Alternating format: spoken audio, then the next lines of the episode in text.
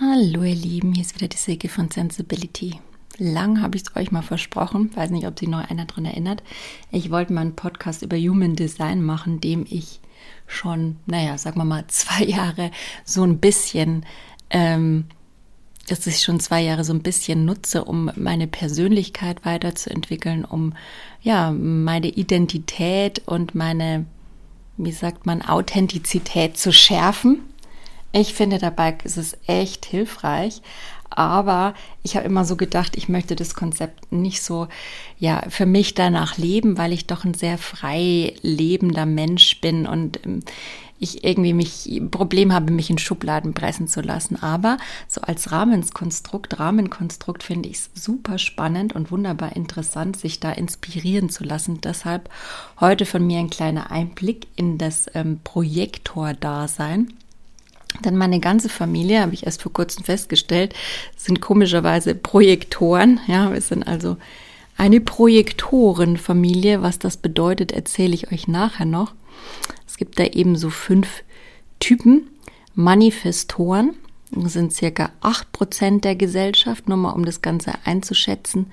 Die Generatoren machen 70 Prozent aus, also das ist so der, ja, beliebteste Typ oder der groß aufgestellte Typ. Ähm, Gibt es auch noch manifestierende Generatoren, das ist dann so eine Mischung aus beiden. Ähm, dann die Projektoren, das sind eben 22 Prozent der Menschheit, wenn man das so sieht. Und Reflektoren 1 Prozent, also die sind ganz, ganz selten. So, ich gehöre mit den Projektoren eigentlich zu der zweitstärksten Gruppe. Und, ähm, oder wir. Und ähm, ja, Jetzt starten wir mal durch mit dem Human Design. Das Human Design an sich ist ja so eine ähm, zusammengewürfelte Lehre, wenn man so sieht, im positiven Sinn aus vier alten Weisheitslehren, aus dem chinesischen I Ching, aus dem jüdischen Kabbalah, aus der Chakrenlehre, die mehr so hinduistisch-indischen anzusiedeln ist und der Astrologie. Und es hat auch noch Elemente aus Genetik, da geht es viel um, um DNA, Enthüllung, das heißt auch die Enthüllung der DNA deiner wahren Struktur. Da gibt es ein Buch von über Human Design von Chetan Parkin, das ich euch empfehlen kann, schreibe ich auch mal als Buchempfehlung da rein. Da kann man immer mal nachlesen und sich darin wiederfinden. Also wie gesagt, mir dient das Ganze gut, um ab und an mal so in die Tiefe meines spirituellen Seins oder meiner Energetik einzutauchen. Denn ähm, das ist es auch. Das Human Design Chart ist wie so eine Art energetischer Bauplan. Also es ja, erinnert mich immer so an so eine architektonische Skizze, auf der dann eben die neuen Juwelen eingetragen sind. Also diese, diese neuen Zentren, die der Mensch eben hat. Sieht so ein bisschen ähm, ja, interessant aus. Also ich, bevor ich ich konnte da am Anfang auch nicht so viel draus lesen. Ähm, dann gibt's da noch 36 Kanäle und 64 Tore und die halt eine Aussage über deine wahre Natur treffen sollen, ja. Also anhand von Quantenphysik auch, ähm, Biochemie, Genetik, da geht's auch viel um Vererbung und ähm, ein sehr spannendes System. Wir sind, wie gesagt, alle Projektoren und da möchte ich heute mal ein bisschen über das Projektoren sein und das Leben mit Projektoren so ähm, eingehen im Rahmen der Erklärung des Gesamtsystems Human Design. Ja. Das ganze System basiert ja eben auf diesen Zentren und da gibt es neun davon. Diese Zentren können definiert oder offen sein. Das heißt, wenn ihr euer Chart vor euch habt, das kann man, ich werde auch mal ein, ein kostenloses Tool reinstellen, mit dem man sich seinen Chart machen lassen kann. Ähm, da sieht man dann, was farbig ist, ist eben ein definiertes Zentrum. Das heißt dann also, es ist mehr oder weniger für deinen Typus festgelegt. Es ist was, was dir gleichbleibend zur Verfügung steht, sagt man.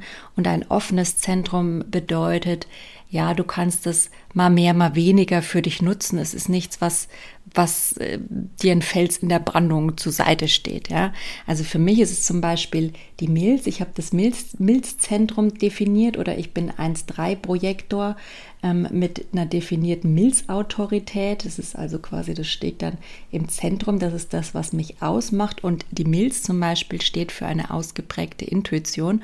Und da das so definiert ist, ähm, kann ich mich daraus immer verlassen. Und das ist auch wirklich was, was spannend ist, was ich gelernt habe meiner Intuition, wenn ich sie denn hören kann und darin übe ich mich und die dann so ein bisschen von dem Ego zu trennen und auch äh, ja so von alten Glaubenssätzen, die da so rauszufiltern, dann kann die mir immer sehr hilfreich und ein guter Freund im Leben sein, habe ich gemerkt. Aber jetzt mal kurz zu den Zentren zurück, also das Kronenzentrum. Wie gesagt, da geht es also um den Sinn des Lebens. Beim Verstand geht es mehr so um diese dauerhafte Denke. Wenn du ein definiertes Verstandszentrum hast, dann bist du auch ein guter Denker und suchst immer nach Lösungen. Und darin ist auch das dritte Auge zu verorten. Ja, das ist dann auch so ein spiritueller Ansatz, das vielleicht auch eine Tendenz zur Spiritualität. Ich breche es jetzt nur mal kurz runter. Also wenn du ein Reading machen willst, kannst du dann natürlich tiefer, tiefer einsteigen. Aber ich denke so, als Einsteiger Information kann es dann vielleicht schon hilfreich sein. Ähm, fand ich ganz spannend, dass mein kleiner Sohn und ich, wir sind sehr große Denker, wir sind wir haben beide Zentren definiert, die Krone und den Verstand. Und wir sind da auch, ähm, wir haben auch sehr viel Inspiration, die da von oben reinkommt. Das ist auch ein wichtiger Punkt und Kreativität. Und äh, wir sind, ja, wir frönen unserer Kreativität und beziehen dadurch unsere Energie. Dann sind wir bei der Kehle. Die Kehle wenn die definiert ist, ist es also quasi der Ausdruck an sich, dann kann man sich sehr gut ausdrücken. Also man sollte irgendwie entweder schreiben, sprechen. Also man ist schon jemand, der was zu sagen hat und dessen Medium auch die Sprache ist. Und ähm, ja, man kann auch gut führen und erziehen und unterrichten, sowas in der Form. Bin ich jetzt zum Beispiel, also es ist auch immer so eine Sache bei Projektoren ist auch so eine gewisse Führungsfunktion immer sehr ausgeprägt. Man ist so ein, so ein Vorreiter, so ein Antreiber, so ein, ja, so ein Vorreiter. Und ich bin ja Projektor 1.3, da gehe ich nochmal drauf. Da bin ich so ein bisschen der Märtyrer. Also ich bin so ein, ein Rebell, gern so ein Vorreiter, der auch da gern mal ungemütliche Themen auf den Prunk bringt. Und auch ähm, dafür steht die, die 1 eben beim 1-3. Und die 3 steht dann eben für das Abenteuerliche und ja, das Experimentieren in dem Ganzen. Dann gehen wir mal wieder zurück zur Kehle, eine offene Kehle. Da ist es einfach manchmal schwer, die richtigen Worte zu finden und man zweifelt an der eigenen Artikulationsfähigkeit und ähm, redet auch viel rein um sich auszutarieren und ähm, ja, es ist einfach mit der Klarheit manchmal auch so ein Thema. Dann kommt das nächste Zentrum, das ist das Selbst. Bei uns ist es, glaube ich, das Selbst, bei, bei mir ist es definiert und ähm, da geht es also darum, wenn es eben farbig ist in deinem Chart, um das Wer bin ich. Also, dass man da schon eine Ahnung hat in sich drin, ganz in so eine Urgefühl, wer man ist und, und was so seine Themen sind. Auch so die, die Seelensaufgabe, die Lebensaufgabe. Man muss sie nicht präsent haben, aber irgendwann kommt man darauf, was da so in einem schwingt. Das ist so das, äh, was ich gemerkt habe, so eine gewisse Sicherheit, die da durch dieses diese Seelenaufgabe in einem schwingt und die man irgendwann mal rausfindet, so ein innerer Kompass. Und wenn das selbst eben offen ist, mm, dann geht es viel um Identitätssuche. Ja? Und ähm, äh, das ist manchmal so, dass man da schon leicht in die Identitätskrise geraten kann als andere. Finde ich auch spannend. Dann das nächste Sakral ist dann, ähm, das nächste Zentrum, sorry, ist das Herzzentrum. Mein Mann hat es zum Beispiel sehr definiert, mein Sohn und ich gar nicht. Der ist es auch so, wir ergänzen uns da gut, weil er ist so mehr der, der Willensstarke und ähm, ja, er geht auf seine, die Willensstärke ist ein absoluter Antrieb von ihm und da geht man auch auf seine Herzenswünsche ähm, aktiv zu und ähm, ja, so ein bisschen ein eiserer Wille, mit dem man eben Berge versetzen kann, steht hier auch. Ich finde es auch ganz gut, da können so John F. Kennedy, Donald Trump, naja gut, eher Anti-Beispiel, aber der Dalai Lama ist zum Beispiel auch so eine Sache, dass man einfach starke Werte und einen starken Willen hat, finde ich sehr interessant gerade. Ähm, man braucht aber auch unbedingt Erholung, weil der Wille einen immer irgendwie antreibt. Das ist ein sehr starker Antriebsmotor. Ähm, wenn ihr Herz offen ist, also quasi das nicht definiert ist, dann ist die Gefahr eben groß, das ist bei mir und bei meinem Sohn, dass der Selbstwert ein Thema ist, weil man sich auch häufig vergleicht. Ja, und ähm, deswegen sollte man einfach in sich lernen, dass man das überhaupt nicht tun braucht, dass Vergleiche einen nicht weiterbringen und dass man niemanden was zu beweisen braucht und Erwartungen auch nicht dazu da ist, um Erwartungen anderer zu erfüllen, sondern sich um die eigenen Bedürfnisse kümmern. Dann sind wir bei dem Sakralzentrum, da geht es um die, um die Lebenskraft und das Durchhaltevermögen. Mein Mann hat zum Beispiel ein sehr definiertes Sakral, fand ich auch ganz spannend. Das ist so ein, so ein Kraftwerk, so ein energetischer Antrieb auch wieder, das für Wachstum im Leben steht. Das ist richtiger Lebenskraftmotor, wenn man so sieht. Ja steht hier, dass etwa 70 Prozent ähm, der Weltbevölkerung ein definiertes Sakralzentrum haben und damit sehr viel Energie zur Verfügung stehen, die sie auch selbst aus sich heraus generieren. Wow, jetzt weiß ich, warum ich immer so wenig energetisch bin, weil ich einfach 1,3 Projektor, ich habe ein undefiniertes ähm, Sakralzentrum, also das ist das in der Mitte, so im Bauchnabel, das Sakral liegt da. Da sitzt auch das innere Kinn, da sind bei mir sehr viele alte Traumata, sehr viel Wunden und ich gehe mal davon aus, dass das für mich eindeutig damit zu tun hat, dass es deswegen nicht definiert ist und da gibt es immer so ein bisschen, ja, da liegen meine Themen, sagen wir es mal so. Genau, und hier steht, wenn das Sakralzentrum nicht definiert ist, dann ähm, ja, dann haben wir einfach keinen kontinuierlichen Fluss von Lebensenergie im Vergleich dazu, wenn es definiert ist. Genau, man muss also mit seiner Energie gut haushalten. Ja. Energiemanagement, dafür stehe ich auch für sensibles Energiemanagement, gerade im neurodivergenten Bereich, auch mit Komorbiditäten, ist Energiemanagement noch viel wichtiger. Ich sehe die Achtsamkeit da eben als so tragendes Element an, das mir da hilft, mich zu, ja, einzutunen und klarzukommen.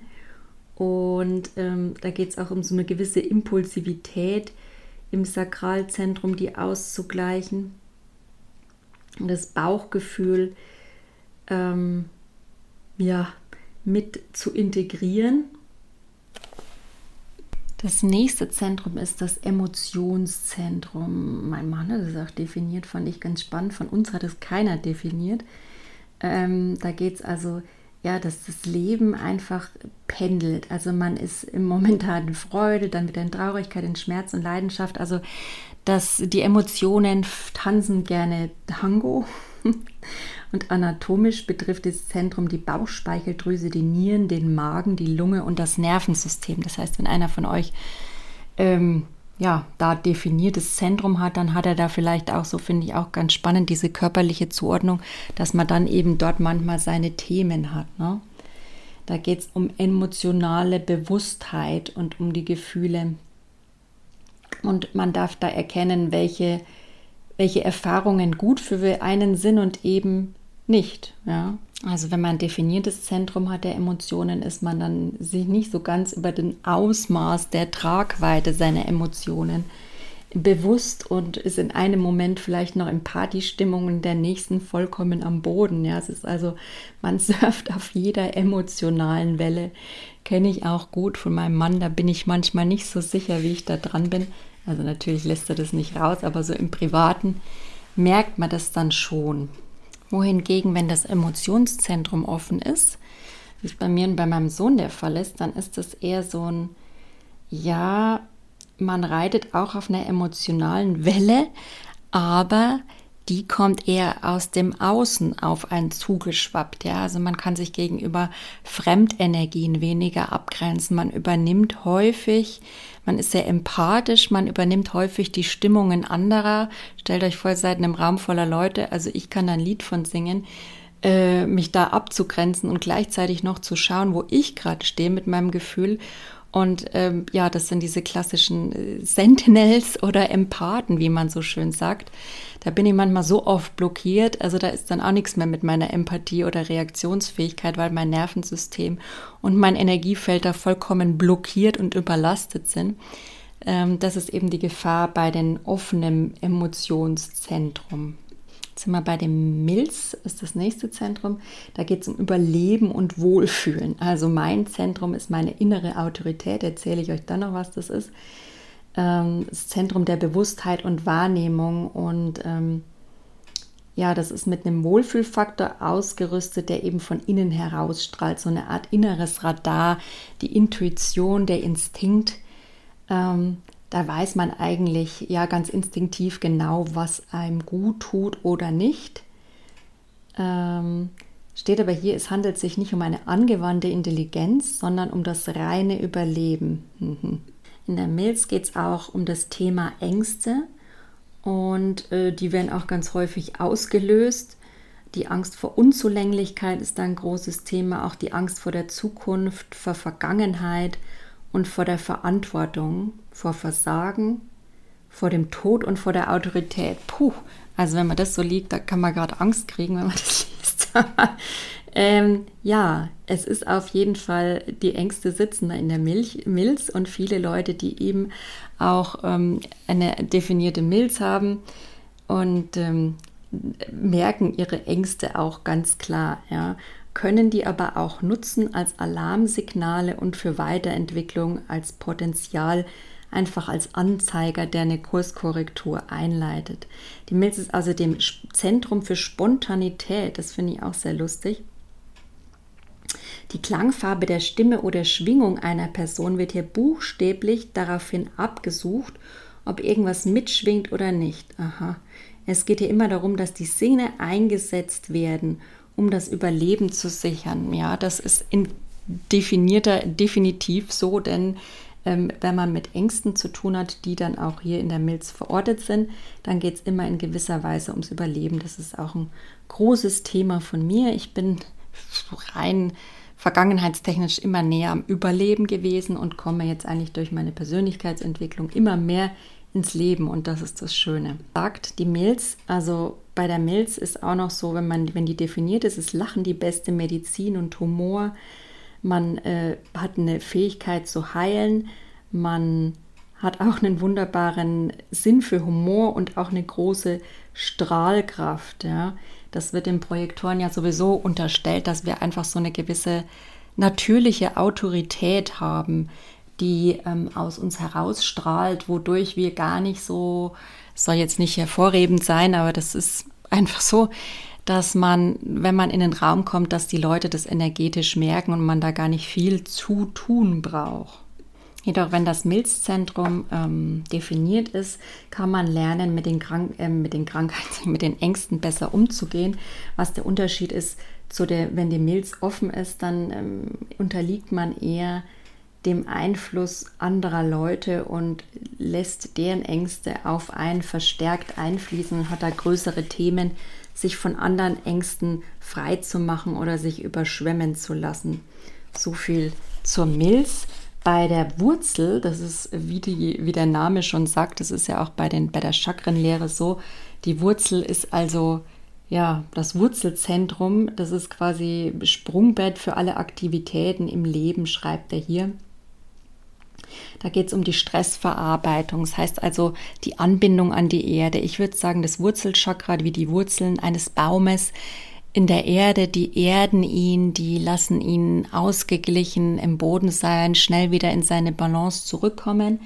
Also Leute mit definierter Wurzel haben da schon eine gewisse Grundvertrauen, eine Ursicherheit, also ein Urvertrauen, eine Erdung und können das auch als, als Antrieb für sich nutzen. Ja, es ist auch so eine gewisse Lebensfreude, Freiheit, die damit verbunden ist. Die können dadurch auch leichter mit Druck umgehen, denn ähm, das ist eins der beiden Druckzentren, wie man so schön sagt. Ähm, ja, und die können alle möglichen Ziele im Leben erreichen, aber es muss zu ihren Bedingungen geschehen, steht hier. Wenn Sie sich gestresst fühlen, haben Sie sich auf etwas eingelassen, das nicht mit Ihnen übereinstimmt. Die Bedürfnisse und der Druck von anderen Leuten kann Sie aus dem Dritt bringen und verrückt machen, wenn Sie ihm nachgeben. So viel bei der offenen Wurzel. Genau. Also da ist sehr viel bei der offenen Wurzel ähm, darf man eigentlich schauen, dass man immer sich ausbalanciert. Also wir haben alle eine offene Wurzel, ich und mein Sohn, mein Mann eben nicht. Der ist geerdet und da sage ich auch immer richtige Partnerwahl. Ich persönlich empfinde ihn auch immer so als einen Fels in der Brandung und ich hingegen darf mir das immer ein bisschen härter erkämpfen, darf schauen, dass ich wieder in meine Balance, in meine Gelassenheit komme und mein Energiemanagement im Griff habe, auf gut Deutsch. Dann kommen wir zu den fünf Typen. Da haben wir als erstes den Manifestor. Das ist der Macher. 8% der Bevölkerung angeblich. Die haben drei Motoren, die ihnen Antriebskraft geben. Das Herz mit der Willensstärke, die Emotionen, daraus können sie Kraft schöpfen und die geerdete Wurzel, die bei ihnen definiert ist, alles drei. Und auch eine definierte Kehle in der Regel, mit denen sie das zum Ausdruck bringen. Da ist also sehr viel Energie in ihnen gebunden und ja, die sind so eine Art menschlicher Dynamo, finde ich eigentlich echt spannend. Die Manifestoren sind hier zum Beispiel Frida Kahlo, Helmut Kohl, Paul McCartney, Reinhold Messner oder der Papst Franziskus, wer es gerne religiöser hat. Der zweite Typ sind dann die Generatoren. Das waren so 70 Prozent, wobei es da auch noch manifestierende Generatoren, das ist dann eben Mischtyp aus Generator und äh, Manifestor machen. Sie sind also die Typen, die auf den Bauch hören sollten und die haben ein definiertes Sakral ähm, und ein Herz, Wurzel und ein emotionales Zentrum sind definiert und die Kehle, also die sind ähnlich den Manifestoren, ähm, aber ihr Motto lautet warten, reagieren und dann loslegen. Die sind also quasi so ein bisschen eine Abstufung von den Manifestoren, würde ich jetzt sagen, jetzt als Laie. Also wohingegen die anderen sofort anlegen, hinlegen und anfangen, machen die erstmal eine Reflexion, warten ab, reagieren dann und fahren los. Berühmte Generatoren sind zum Beispiel Ludwig van Beethoven, Albert Einstein, Bill Clinton, Bill Gates, Margaret Thatcher oder Boris Becker. Oh, interessant. Dann kommen wir zum dritten Typ, das ist der manifestierende Generator. Das ist also quasi ca. 33, 35 Prozent ähm, aller Generatoren sind manifestierende Generatoren und ja, das sind auch ein Kraftpaket und ein Energiebündel, die auch ja, ihre Energie einfassen dürfen, sich in Geduld üben dürfen, bevor sie da loslegen kommen, ins Loslegen gehen. Auch sie haben ein sehr feines Bauchgefühl wie bei den Generatoren, aber der Unterschied zum klassischen Generator ist beim manifestierenden Generator, dass er auch Dinge in die Wege leiten kann ähm, und umsetzen, aber erst dann, nachdem die Generator-Bauchreaktion beachtet ist. Ja, finde ich ganz spannend. Im Endeffekt sind sie ein Manifestor im Wartestand. spannend. Also manifestierende Generatoren, schauen wir mal, wer das zum Beispiel berühmte Personen sind. Ähm, Jimi Hendrix, Elton John, Romy Schneider, Britney Spears, ähm, Amy Winehouse. Ja, cool. Sind wir bei Typ 4, der Projektor. Da geht es um Anerkennung und Einbeziehung.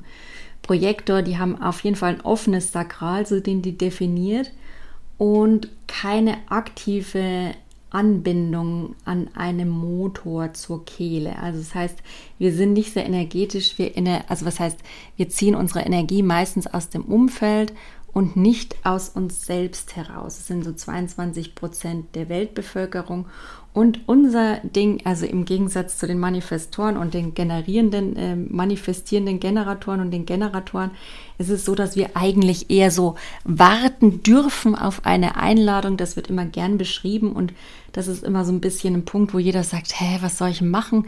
Also dein Leben weiterleben, nicht auf Hold gehen, ja, schon die Dinge machen, die dich treiben, inspirieren, deiner Leidenschaft und Kreativität folgen, sage ich immer.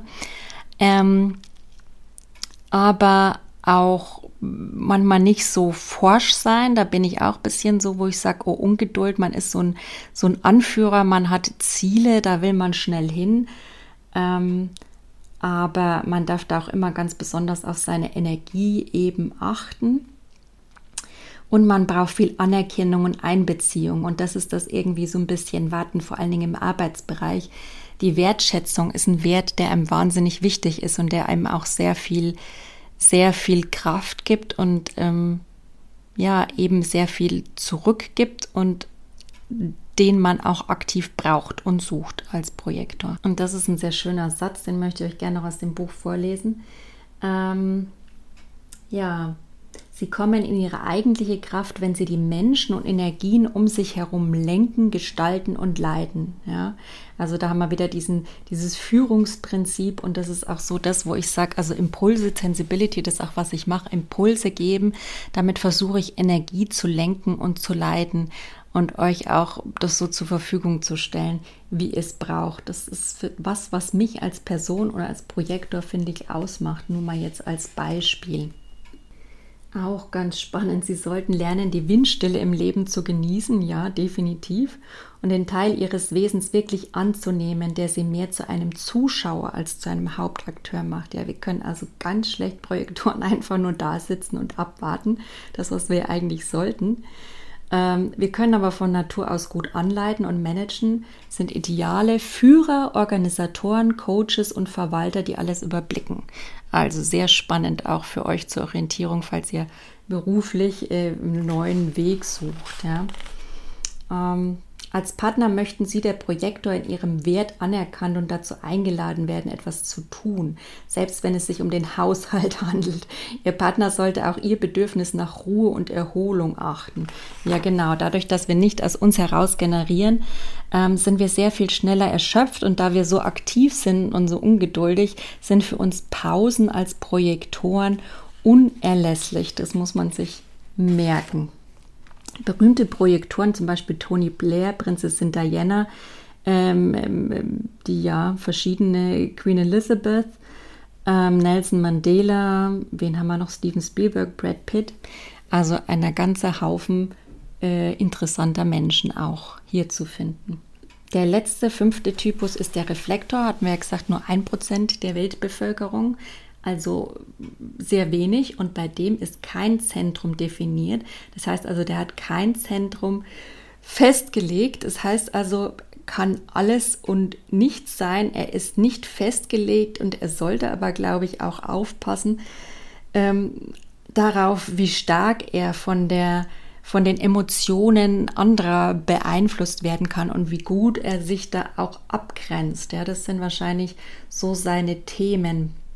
Genau, da steht hier auch noch, dass er eben schauen muss, dass nicht alles bei ihm abgeladen wird, ähm, denn er ist auch ein guter Zuhörer, kann gut reflektieren, ähm, ist zum Teil ein Spiegel für die Leute und muss sich da auf seine eigene Energie, die er auch nicht aus sich selbst heraus kreiert, sehr achten. Berühmte Reflektoren sind zum Beispiel Sandra Bullock, Jim, äh, Richard Burton, äh, H.G. Wells oder Jürgen Klinsmann oder Uri Geller finde ich auch ganz interessant. Zusammenfassend kann man die fünf Typen folgendermaßen beschreiben in fünf Sätzen. Der Manifestor sagt, ich bin, also handle ich. Der Generator sagt, ich reagiere, dann handle ich. Und der manifestierende Generator sagt, ich reagiere und warte auf den Moment der Wahrheit, dann handle ich. Und der Projektor sagt, ich werde anerkannt, bin eingeladen und verfügbar und dann handle ich. Der Reflektor sagt, ich werde gerufen, ich reflektiere und dann handle ich. Also ist ähm, sehr diffizil zu unterscheiden, wann da Handlung stattfindet und wer wie energiegeladen ist. Und da geht es ja sehr viel um Energie bei dem Human Design. Und mir hat es immer, wie gesagt, zum Ausgleich meines dein Lebensenergiemanagement sehr geholfen, das so ein bisschen einordnen zu können, welcher Typ ich bin. Die innere Autorität ist auch noch ganz wichtig, kommt dann eben dazu. Ähm, die findet man in der Human Design Software, wenn man das da eingibt, ähm, ausgewiesen, die innere Autorität. Und die sagt eigentlich was über die Fähigkeit, die Verantwortung für ihr Leben zu übernehmen, ähm, wie man Entscheidungen am besten treffen sollte. Also ob du jetzt eben von der Milz her ein Intuitionstyp bist oder eben was anderes. Da gibt es dann verschiedene Autoritäten, wie zum Beispiel ähm, die emotionale Autorität, die wartet dann eher emotionale Klarheit ab. Ich lese jetzt einfach nur mal kurz überblättert das. Die sakrale Autorität, da ist das Sakralchakra eben definiert, da sollte dem Bauchgefühl folgen. Die Milzautorität sollte eben ihrer Intuition spontan folgen. Dann gibt es noch die Herzautorität, die sagt, tue, was du willst, was dich leidenschaftlich im Herzen berührt. Und dann gibt es noch ähm, die ähm, aus dem Selbst heraus, das definierte Selbst, ähm, sich selbst treu sein.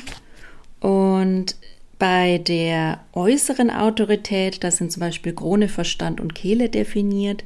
Da geht es um einen Zugang zur Intelligenz. Also da muss man einfach mal schauen, in dem ausgewiesenen Human Design Chart, welche Autorität du bist. Und ich lese ja die ganze Zeit auf diesen Human Design Buch mal nebenbei rein von Chetan Parkin, ähm, steht auch nochmal in der Beschreibung.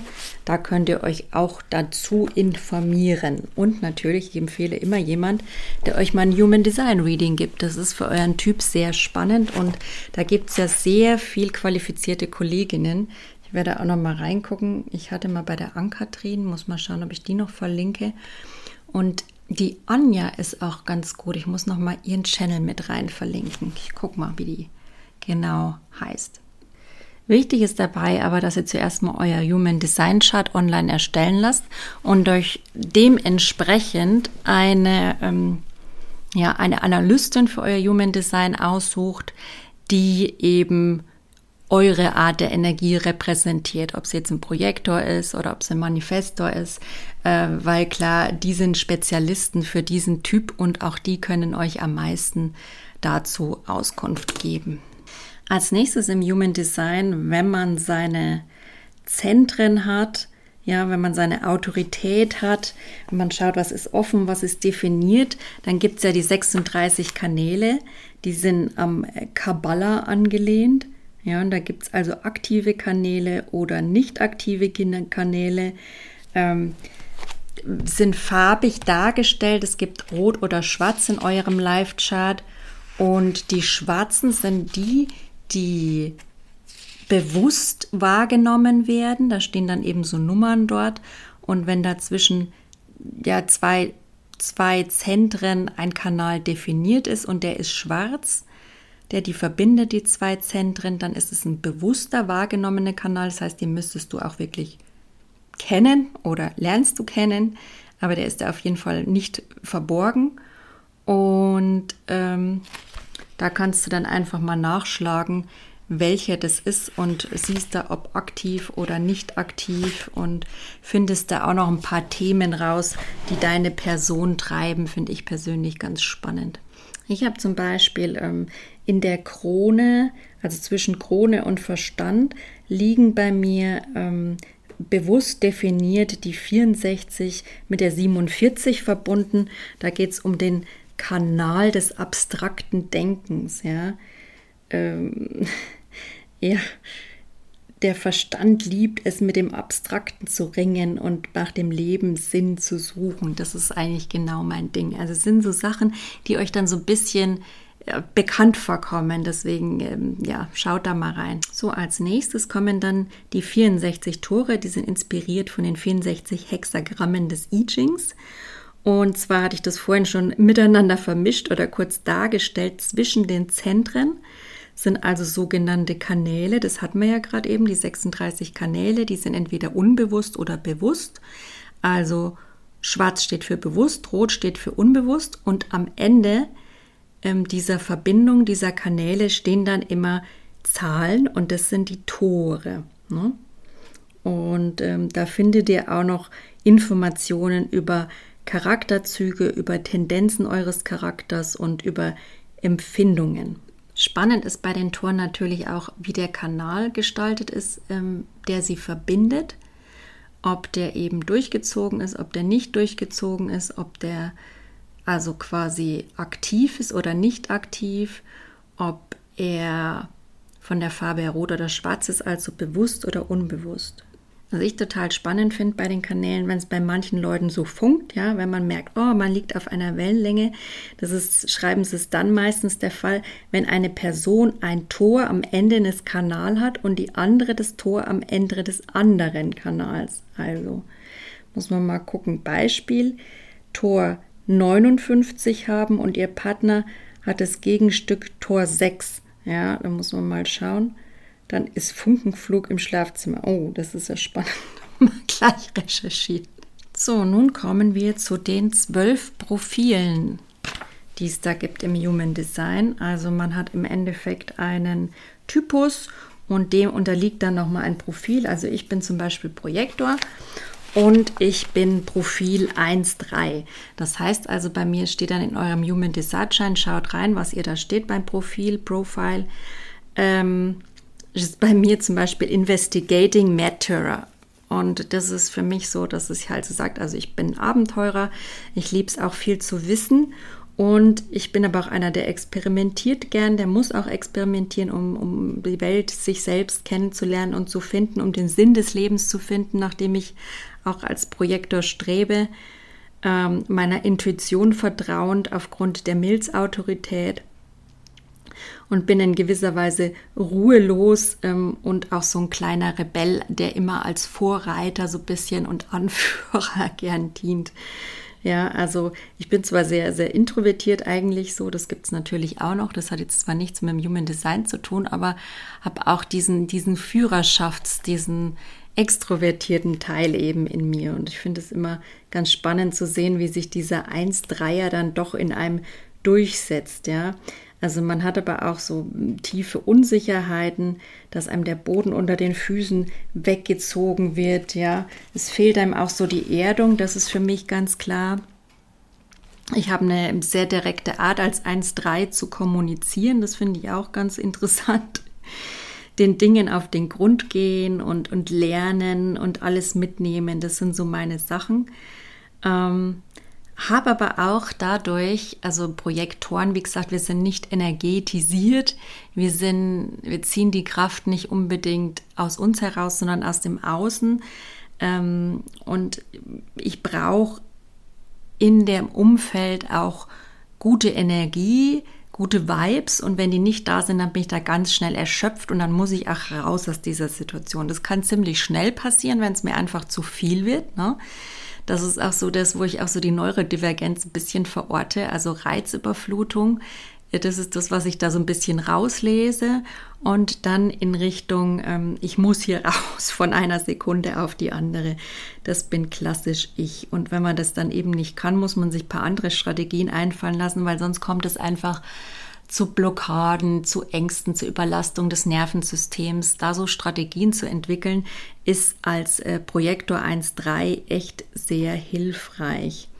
Ja, und auch immer so ein bisschen die Resilienz, auch gerade mit den Ängsten und ähm, bei Projektoren mit einer Milzautorität besonders, dass man halt schaut, die Milz, die Intuition, da sind viel Ängste gebunden, dem Ganzen entgegenzuwirken. Ne? Das ist immer so spannend. Ihr seht jetzt, was man da so ein bisschen rauslesen kann. Und ich bin jetzt noch nicht mehr der, der Checker. Also ich kann euch nur so rudimentäre Infos geben, aber als Einführung vielleicht für euch ganz interessant. Ja. 1-3er-Profile in der Beziehung müssen empfangen, empfangen, empfangen, bevor sie lernen zu vertrauen und geben zu können. Ja, das ist auch echt so. Also wir sind so Menschen, die sich so auf uns berufen, die auch alles selber machen, die da eher Probleme damit haben, ähm, zu nehmen, aber sehr große Gebernaturen.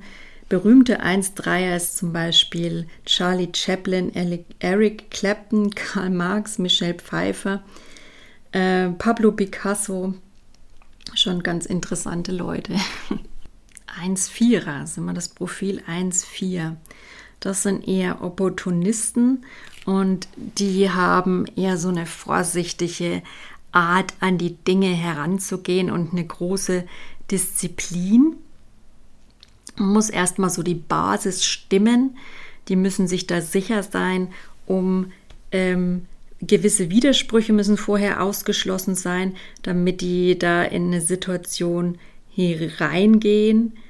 Und ähm, die haben auch so einen Konflikt in sich, beziehungsweise ist für sie so ein, so ein Balanceakt zwischen dieser kontaktfreudigen Seite ähm, und der sozial kompetenten, aber auch dieser, ja, dieser selektiven Auswahl des wählerisch Seins. Also sie sind, da wohnen so ein bisschen zwei Herzen in ihrer Brust bei den 1-4ern. Im Wesentlichen steht hier, sind sie Menschen mit offenen Herzen und dem großen Wunsch, alles zu umarmen, was ihnen das Leben entgegenbringt, aber sie brauchen zuerst das Gefühl der Sicherheit. Die Unsicherheit der ersten Linie und die Angst der vierten Linie für Ablehnung können ein übermächtiges Bedürfnis erzeugen, in vielen Situationen die Kontrolle behalten zu wollen, besonders im Persönlichen. Ja, im Ideal läuft jeder mit offenen Armen herum. Also da würde ich mich auch wiederfinden, aber ich bin kein 1-4er. Ne? 1-4er, was steht da als Titel? Steht diesmal gar kein Titel. Na gut, das war das 1-4er-Profil. Da haben wir zum Beispiel berühmten Mohammed Ali, Joachim Gauck, Ian McGregor, Elizabeth Kübler-Ross war diese berühmte Sterbeforscherin. Ach, der Albert Einstein ist hier verrodet. Der ist auch ein 1-4er. War der nicht Projektor? Ich weiß es gar nicht mehr. Also, 2-4 ist jetzt, mein Sohn ist zum Beispiel ein Projektor 2-4, aber man kann ja auch was anderes sein, Manifestor oder was auch immer. Die 2-4, ähm, das bitte nicht stören Schild an ihrer Tür. ja, das hängt immer an unserer Tür, das kann ich auch nachvollziehen. Das sind so Leute, die brauchen immer ihre Ruhe und ihren heiligen Raum und sie brauchen überhaupt bei allem Raum. Also im Konfliktfall erstmal aus der Situation rausgehen, Raum schaffen, Ortswechsel, Ruhe schaffen, zu sich kommen, auch erstmal impulsiv sein und dann sich zurückziehen, zur Ruhe kommen und Dinge danach klären und ausdiskutieren. Das ist so was Klares, was ich beim 2-4er-Profil sehr finde und es ist auch eine fröhliche und lustige Art, die die meisten Leute dann haben, sind aber auch ja quasi impulsiv, manchmal explosiv, latent reizbar. Das kommt da schon auch ein bisschen vor. Ähm, haben aber auch so eine gewisse Unsicherheit und, und so eine ganz sensible Art, eine Angst, verletzt oder abgelehnt zu werden. Das ist auch ganz tief bei diesen Menschen vorhanden. Und die haben auf jeden Fall, das finde ich auch immer wunderschön bei meinem Sohn, ein mega großes Herz und so natürliche Wärme, so eine Miteinander, so eine natürliche liebende Selbstverständlichkeit und Hilfsbereitschaft. Ja. Abgesehen davon, dass sie in dem Alter nicht so gern teilen wollen, aber prinzipiell werden bei uns immer zu irgendwelche Geschenke gepackt. Da muss ich mal erst bremsen, also, weil sonst verschenkt er noch sein Hab und Gut. So viel zum 2-4er. So, dann kommen wir zur 2-5er-Profil. Das 2-5er-Profil, ähm, das ist ein faszinierendes Profil, steht da. Man hat nämlich die Fähigkeit zu führen, aber man ist sehr zurückhaltend damit. Und wenn man es dann doch tut, ist man ein sehr charismatischer und einfallsreicher Führer, ähm, der aber auch eine tiefe Unsicherheit in sich trägt. Ja? Ähm, und deswegen ist es auch wichtig, dass man da jemand zur Unterstützung hat, mit dem man sich gut ergänzt oder der einen ausgleicht. Also und der auch so ein bisschen spontaner bereit ist, äh, mit Unsicherheiten umzugehen. Ich muss sagen, da ergänze ich mich mit meinem Mann ganz gut. Ich bin eher der Spontane und eher der ausgeklügelt geerdete. Ich fliege immer ein bisschen höher und er bringt mich dann wieder auf die Erde runter. So treffen wir uns ganz gut. Ja. Interessant, hier steht dass Sie sehen sich nach der ganz besonderen Beziehung, dem tollen Job oder der Aufgabe, wo Sie das Klicken vollkommener Synergie hören können. Aber Ihre Sehnsucht kann in einem träumerischen Perfektionsanspruch wurzeln. Im persönlichen Bereich macht Sie das wählerisch und sehr pingelig. Im beruflichen Bereich haben Sie die Neigung, umherzuziehen und möchten nicht lange einer Position ausgesetzt sein. Bei der Arbeit können Sie querdenken und ersinnen innovative und orthodoxe Ideen. Mhm. Ja, da kann ich ihn auch äh, wiederfinden. So ein bisschen dieses Pingelige hat er schon, aber im positivsten alles. Äh, ja, auch sehr, sehr gut dokumentiert, sehr klar, sehr strukturiert, also sehr geerdet auch. Mhm. Ja, spannend finde ich auch, dass hier steht, Beziehung mit einer 2-5. 2-5er Partner wird sie ewig kritisch daraufhin ansehen, ob sie authentisch sind und ob man sich auf sie verlassen kann.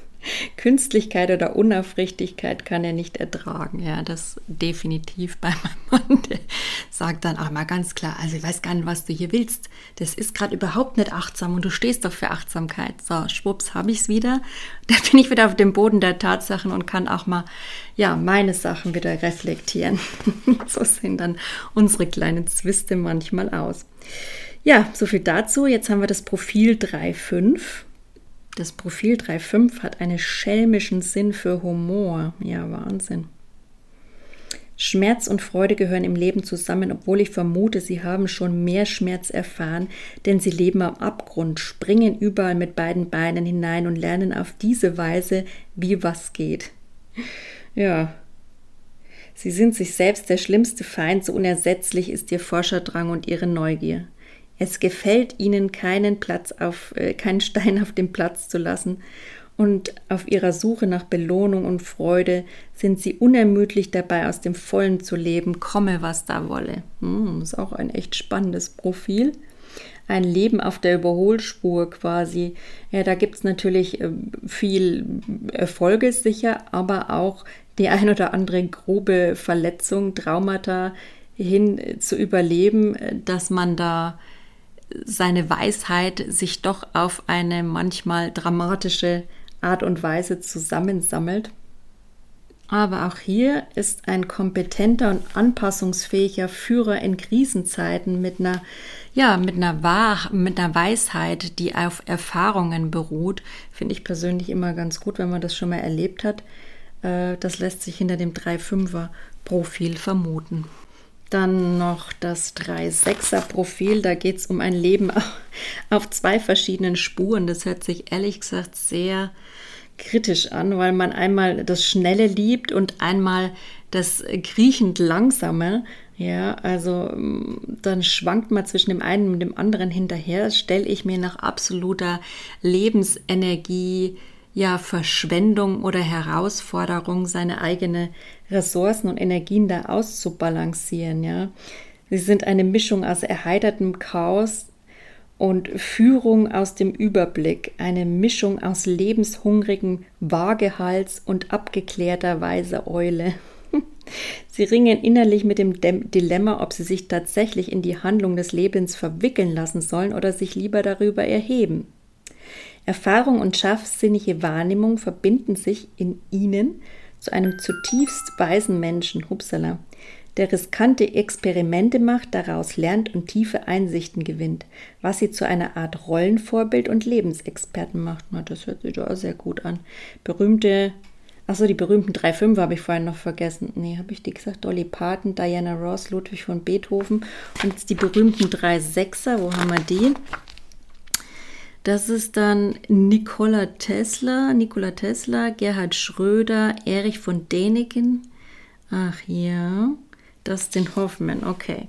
Dann haben wir noch das 4-6. So, ihr Lieben, ansonsten gibt es noch fünf weitere Typen, die ich jetzt aber nicht mehr unbedingt durchlesen will. Ihr könnt das alles nachchecken in dem Human Design Buch von Chetan Parkin. Und ist wirklich ein sehr interessantes Thema, Human Design, das ganz gut ergänzt wenn man gerade auf ja, Erkundung der eigenen Persönlichkeit, ähm, Anknüpfungspotenzial für persönliche Entwicklung sucht und ähm, ja, den Sinn des Lebens und seine eigene Berufung noch so ein bisschen abchecken will. Ja, aber für mich war es immer wichtig, das Ganze ähm, nicht zu strikt zu handhaben und mich da jetzt nicht dran festzubeißen an dem, was da steht, sondern mir mitzunehmen, was mit mir da in Herzensresonanz geht und was nicht. Und vor allen Dingen mir natürlich jemand zu suchen, der mir das Ganze analysiert. Also ich schreibe es euch noch ein paar Leute, die ich kenne, da rein, aber schaut einfach mal auf Insta nach eurem Typen, wer da eine Analyse macht. Da gibt es ja zurzeit sehr viel qualifizierte Leute am Markt. Schaut einfach mal, ich würde jetzt sagen, für mich mit meiner Milzautorität, lasst eure Intuition warten, aber jeder hat da so seine Entscheidungs Entscheidungskapazität oder Entscheidungsautorität, wie man so sagt. Ne? Insofern wünsche ich euch einen wunderschönen Tag. Es hat euch hoffentlich Spaß gemacht und es hat euch so ein bisschen gezeigt, was unter Human Design zu verstehen ist und was ihr davon erwarten könnt. Macht's gut.